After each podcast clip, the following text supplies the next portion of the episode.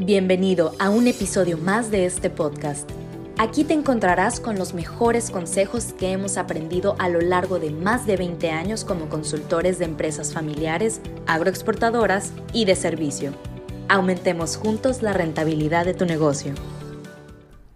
En el capítulo 3, Jim Collins nos comenta acerca de la importancia de primero quién y después qué. E inicia el capítulo comentando acerca de que la mayoría de los empresarios pensamos en primero fijar un rumbo de la empresa y luego empezar a buscar la gente para lograr llegar a él. Y los estudios que hace en este libro determinan que definitivamente las cosas no funcionan así. Las empresas sobresalientes han tenido directores que primero o siempre, de manera permanente, están buscando personal capaz para ocupar los lugares claves conforme la empresa va cambiando su rumbo, en el entendido que ninguna empresa lleva un rumbo fijo permanentemente. Y te maneja en ese sentido varios ejemplos acerca de bancos que durante mucho tiempo se manejaban como estructuras monolíticas que tenían muy poco juego para las personas, donde las personas llegaban en, en una estrategia muy vertical, donde no había espacio para movimientos, y eso provocaba que la empresa, conforme fue cambiando los giros y las necesidades de los usuarios de los bancos, fueron perdiendo terreno. A diferencia de un banco que sobresalió precisamente por estar captando a los profesionales que salían de, esas, de, esa, de esos otros bancos precisamente por una falta de movilidad o una falta de espacio para utilizar criterios dentro de sus áreas. Estos bancos, definitivamente este banco, genera un, un, movimiento tal que se convierte en un banco que hasta la fecha sigue siendo líder a nivel mundial y el estudio explica que se lo atribuye a precisamente a que le da al recurso humano un valor importante en términos de buscar el mejor recurso humano. Y te determina a partir de ahí qué es el mejor recurso humano. El mejor recurso humano es un recurso que definitivamente, primero que nada, eh, conoce lo que está haciendo, pero sabe y le motiva. Y ahí entra el siguiente capítulo que viene siendo las remuneraciones, porque para esas personas el dinero no es la clave.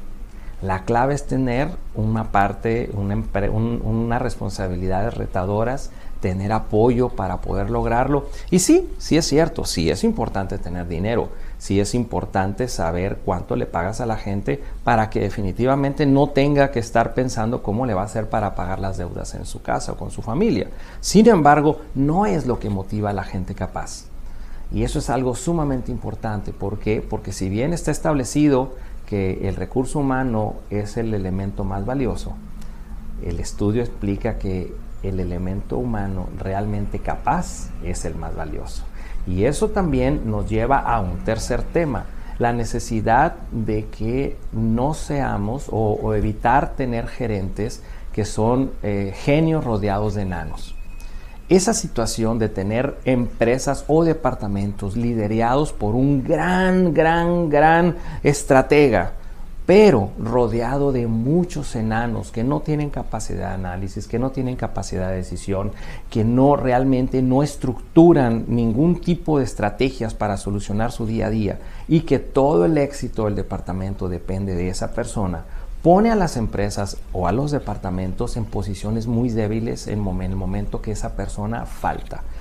Por lo tanto, una recomendación o una observación que hace eh, Jim Collins es definitivamente en, tener personas adecuadas que sean más líderes rodeados de gente sumamente capaz que un líder sumamente capaz rodeando de, de personas que realmente no dan el resultado que están esperando.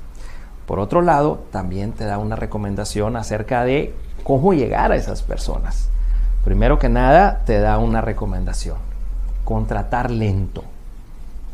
Incluso te dice lo siguiente, si tienes dudas al momento de contratar, no lo contrates, espérate, sigue buscando personal y sigue buscando personal que cumpla las expectativas que tú estás necesitando. Por otro lado, te da otra recomendación, cambia rápido. Si estás viendo que una persona no está dando el desempeño que necesitas, a pesar de tener claras sus responsabilidades, de tener una buena inducción, de tener una buena supervisión y de tener un buen apoyo por parte tuya, definitivamente no te esperes demasiado tiempo esperando que la persona cambie. Lo que puedes hacer es buscar una vocación o un departamento o una área o una responsabilidad que le dé más eh, encuadre a sus cualidades personales. ¿Para qué? Para que esa persona pueda estar en un lugar donde dé excelentes resultados y tú en lo personal pues tengas también en tu departamento espacio para colocar personas que sí den el resultado que tú estás esperando. Y de ahí te lleva al cierre. A tus mayores oportunidades destina tus mejores recursos. Eh, no destines a tus, a tus personas más brillantes y más capacitadas a resolver problemas.